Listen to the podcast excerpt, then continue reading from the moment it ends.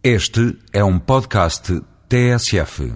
Dois importantes festivais gastronómicos do verão algarvio acolhem este ano a dimensão gourmet na companhia de bons vinhos portugueses.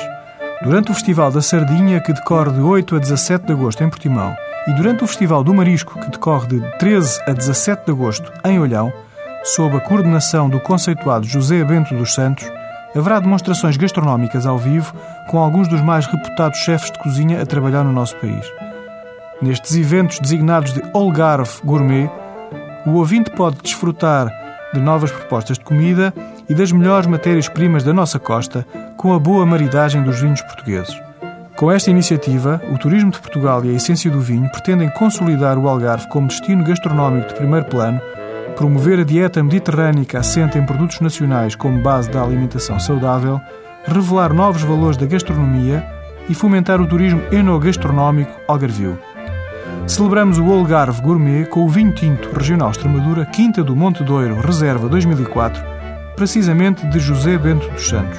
Como vinho diário, provo Controverso Rosé de 2007 produzido pela Adega Cooperativa de Lagos. Até para a semana com outros vinhos.